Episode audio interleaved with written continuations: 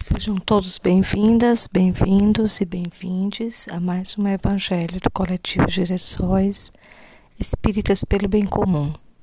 Como fazemos todos os dias, lemos, refletimos, meditamos, vibramos em torno das passagens do Evangelho segundo o Espiritismo. Na noite de hoje, vamos dar continuidade ao capítulo 10 e vamos ler a instrução dos espíritos, perdão das ofensas. Essa instrução, ela foi psicografada em 1862 na cidade de Bordeaux.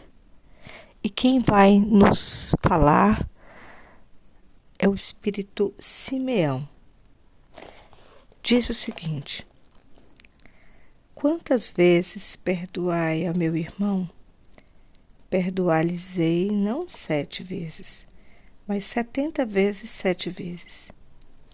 Aí tendes um dos ensinamentos de Jesus que mais vos deram percutir a inteligência e mais alto e mais alto falar ao coração.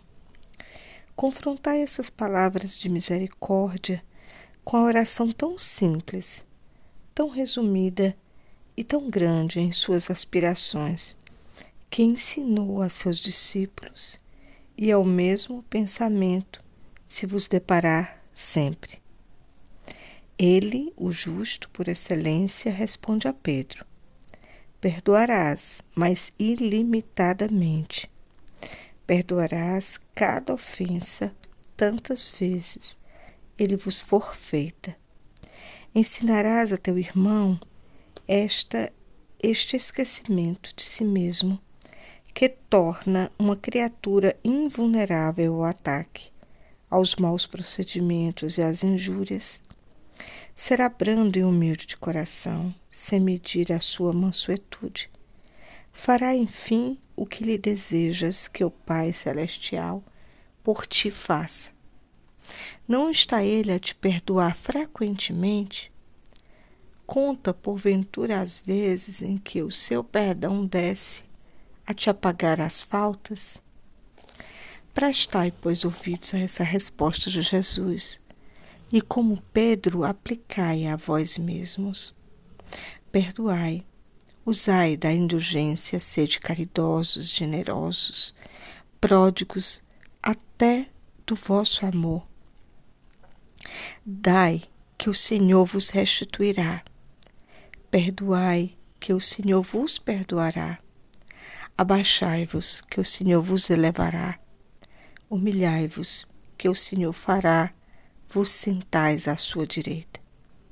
Ide, meus bens amados, estudai e comentai estas palavras com que vos dirijo, da parte daquele que, do alto dos esplendores celestes, vos tem sempre sobre suas vistas e prossegue com amor na tarefa ingrata que deu começo faz dezoito séculos. Perdoai a vossos irmãos, como precipitais que ele vos perdoe. Sem seus atos pessoalmente vos prejudicarem, mais um motivo aí tendes para serdes indulgentes porquanto o mérito do perdão é proporcionado à gravidade do mal.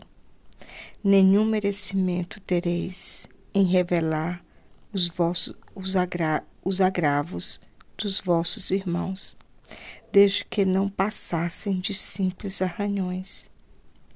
Espíritas, jamais vos esqueçais de que, tanto por palavras como por atos, o perdão das injúrias não deve ser um termo vão, pois que vos dizeis, espíritas, sede-o, ouvidai o mal que vos hajam feito, e não penseis senão numa coisa, no bem que podeis fazer. Aquele que enveredou por este caminho não tem que se afastar daí, ainda que por pensamento, uma vez que sois responsáveis pelos vossos pensamentos, os quais todo Deus conhece. Cuidai, portanto, de os expungir de todo sentimento de rancor. Deus sabe o que demora no fundo do coração de cada um dos seus filhos. Feliz, pois, daquele que pode todas as noites adormecer dizendo: Nada tenho contra o meu próximo. Simeão, Bordeaux, 1862. A noite de hoje nós vibramos pelos irmãos encarcerados, aqueles que certamente, de um modo mais violento ou menos violento, ofendeu alguém. Que essas palavras da noite de hoje possam espargir sobre eles a importância do perdão. Que recebam em cada lugar onde estejam presos, privados de liberdade, nas carceragens, nos presídios, delegacias, e que eles recebam a misericórdia divina. Quanto a nós, muitas vezes encarcerados, fora dos cárceres, encarcerados nos nossos corações, que possamos, através do perdão, aliviar o peso do aprisionamento e nos colocar livres diante dos nossos irmãos e daqueles que nos ofenderam, e também livres para com Deus, o nosso Pai Celestial, que tudo sabe sobre nós. Que possamos, com os sentimentos mais elevados, dar testemunho do nosso amor e que possamos, com coragem e com alegria, perdoar aqueles que nos ofenderam.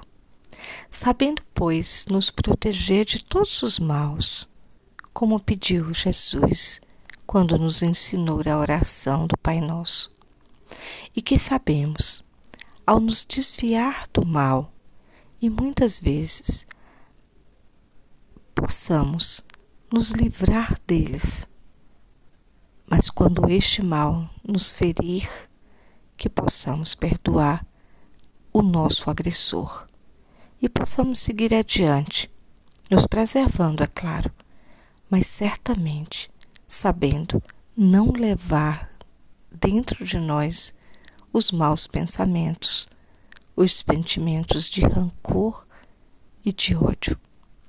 Que Deus, o nosso Pai, o Senhor da vida, esteja conosco, que os bons espíritos benfeitores que caminham conosco possam também nos intuir e nos amparar, hoje e sempre. Que assim seja.